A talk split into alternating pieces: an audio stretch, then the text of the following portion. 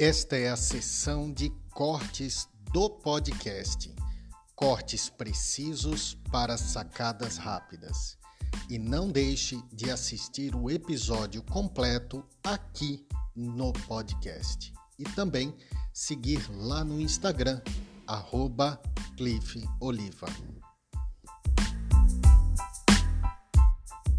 Todos nós, em algum momento, já sentimos raiva.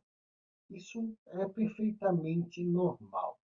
A raiva, o que muitos pensam, ela não é um sentimento de ataque.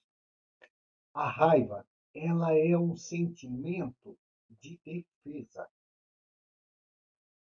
Defesa de algo que saiu do controle, de algo que você projetou e não aconteceu.